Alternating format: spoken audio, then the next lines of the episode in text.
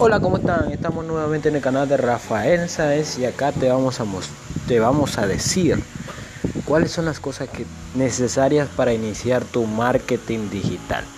Y por lo tanto, lo que se ha venido realizando es que para tú tener un marketing digital, para comenzar en esto, es que tienes que comprar un dominio y un hosting, los cuales no son muy caros, son accesibles a tu a tu estado social, a tu estado económico y podrás en sí comenzar con esto creando una página web y dominando esto ya haciendo e-commerce también haciendo e-marketing y todo esto.